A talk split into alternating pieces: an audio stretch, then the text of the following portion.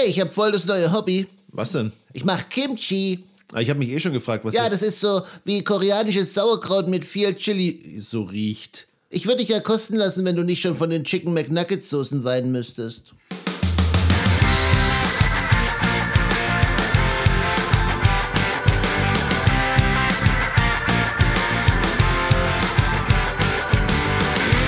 Reden wir über besonders sensible Daten, wie du die besser schützen kannst und dein Freund und Helfer, die DSGVO. Das ist der Infosec Podcast mit Sebastian und Eddie dem Infosec Frosch.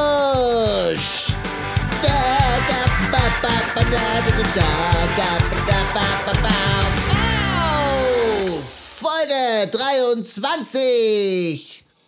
Hallo. Hallo Eddie. Herzlich willkommen an diesem 20. Februar 2022. Ja, ist voll einfach, wenn man am selben Tag aufnimmt, an dem er auch veröffentlicht, oder? Ja, Kimchi Frosch. Ja, du würdest es voll zu schätzen wissen, wenn dir nicht alles zu scharf wäre. Bestimmt. Aber, aber da fällt mir voll die süße Geschichte ein. Als ich mal ganz traurig war, hat äh, uns Sebastian Sushi bestellt und dann hat er sich den ganzen Klumpen Wasabi in den Mund gesteckt, um mich zum Lachen zu bringen. Das war voll süß. Der ist zwar fast gestorben, aber ich fand es total lieb. Ja, sterben. Eine super Überleitung für unseren ersten Tweet. Eddie sagt, wenn dir im Krankenhaus irgendwas vorgelegt wird, dass deine Daten für andere Zwecke als deine Behandlung verwendet werden sollen, dann mach den Haken lieber bei Nein. Worum geht's hier genau? Und zwar natürlich um Formulare, die es ermöglichen, dass eure Daten für Forschungszwecke verwendet werden können. Aber auch um die Erlaubnis, dass Krankenkassendaten abgefragt werden können, dass wieder Kontakt mit euch aufgenommen werden kann oder dass eure Daten an andere Forschungsinstitute oder andere Einrichtungen weitergegeben werden können. Ja, ich lese da am besten gleich mal noch einen anderen Tweet vor. Äh, Eddie sagt, also ich sage, sei dir bewusst, dass es personenbezogene Daten gibt, die du niemals ändern kannst. In Klammern Fingerabdruck, Augenfarbe.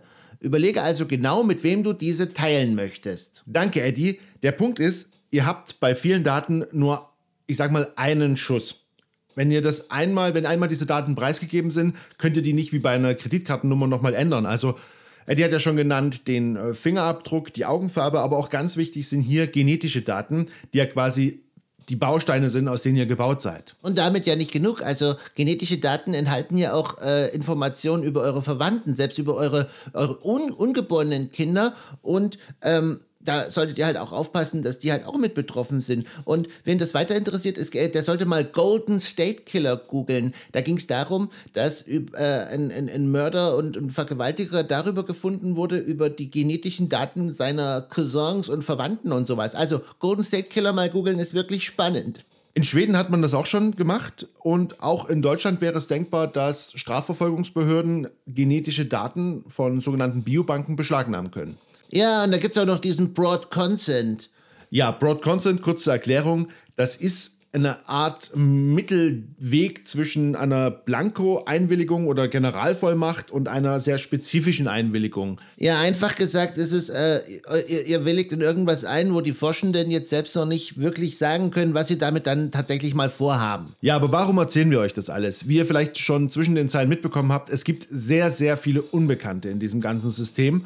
Und der Punkt ist einfach, und deswegen haben wir euch auch ähm, in dem ersten Tweet den Artikel verlinkt. Und in dem heißt es, Kliniken besonders verletzlich bei Hackerangriffen. Jede dritte Klinik hat Mängel in der IT-Sicherheit und teilweise werden noch Windows Server 2003 eingesetzt, die seit 2015 von Microsoft keine Updates mehr erhalten.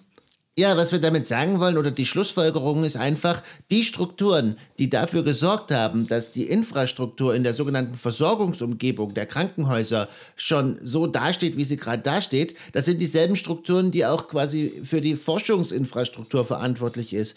Und deswegen sage ich euch, Überlegt euch das wirklich genau, ob ihr da einwilligen wollt. Gerade wenn es um so sensible Daten geht, die ihr nie wieder ändern könnt. Ähm, es ist oft besser, wenn eure Daten an so wenigen Stellen wie möglich sind, weil dann können sie natürlich logischerweise weniger verloren gehen.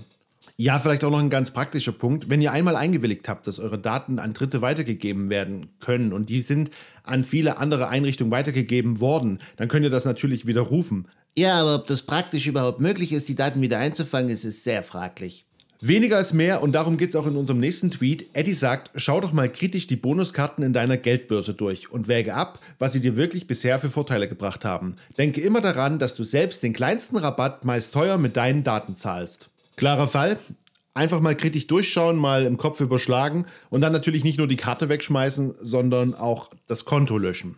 Ja, so eine Einwilligung für Werbezwecke ist schon auch fast wie eine Art Generaleinwilligung, dass sie wirklich alles mit dir machen können. Und dann, dann kriegst du irgendwie einen Haufenweise Briefe und das ist ja auch eine Umweltsauerei, besonders bei den Sachen, äh, die noch in Folie eingeschweißt sind, dafür, dass du da irgendwie mal so einen 2-Euro-Gutschein einlöst. Ja, Bonuskarten, Newsletter, kritisch durchschauen, abmelden. Lebenszeit sparen, denn öfter mit Gutschein einkaufen ist meist teurer als wenige Male ohne. Hört, hört, der Kimchi-Frosch hat gesprochen. Ah. Ja, reden wir noch kurz darüber, welche Gimmicks die DSGVO für euch bereithält, um euch bei solchen Sachen unterstützen zu können. Ja, steht im nächsten Tweet. Eddie sagt, wer Bock hat, mal zu erfahren, welche seiner Daten von Unternehmen so verarbeitet werden, der kann diese Vorlage vom Landesbeauftragten für Datenschutz und Informationsfreiheit Baden-Württemberg verwenden. Ja, was kann denn die Vorlage, Herr Anwalt? Also grundsätzlich habt ihr ein Auskunftsrecht gegen denjenigen, der eure Daten verarbeitet. Und wenn ihr die Vorlage verwendet, könnt ihr erstmal nichts falsch machen. Es ist alles im Detail im Artikel 15 DSGVO geregelt, aber die Details müsst ihr gar nicht wissen, denn es steht alles schon in dieser Vorlage drin. So grob könnt ihr erfahren, wo diese Daten herkommen, was die Verarbeitungszwecke sind und wo sie hingegangen sind und was alles, ja, was sie alles über euch haben. Das ist so das Grobe, was ihr mit Hilfe dieses Formulars erfahren könnt.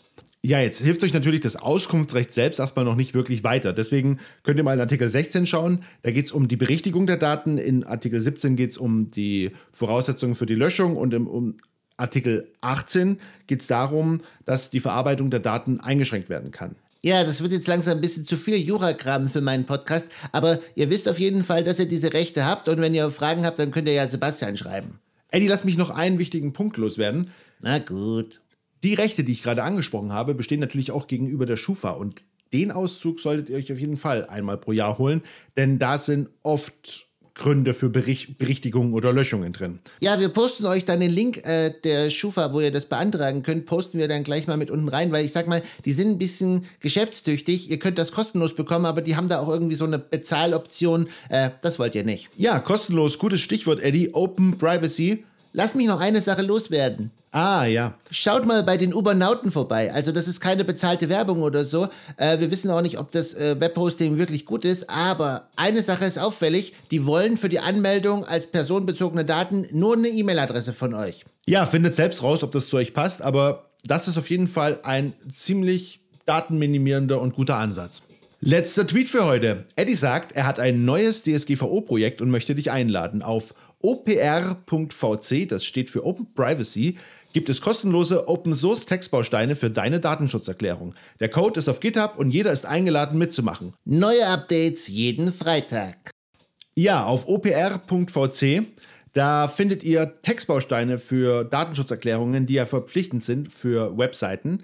Und ihr habt die Möglichkeit, ihr könnt die kostenlos verwenden, ihr könnt die kopieren, ihr könnt alles damit machen, ihr könnt die meinetwegen sogar verkaufen. Aber das Wichtigste ist, ihr habt auch die Möglichkeit, euch zu beteiligen. Der Code liegt auf GitHub, dort könnt ihr eure Ideen, eure Wünsche, eure Verbesserungen einbringen. Schaut einfach mal vorbei, opr.vc, Open Privacy und ja, viel Spaß damit. Und das war's für diese Woche. Das war der Infosec Podcast mit Sebastian und Eddie dem Infosec Frosch. Folgt uns auf Twitter. Ihr findet uns unter eddy-infosec oder unter infoeddy.de. Bis nächsten Sonntag. Bleibt sicher. Tschüss.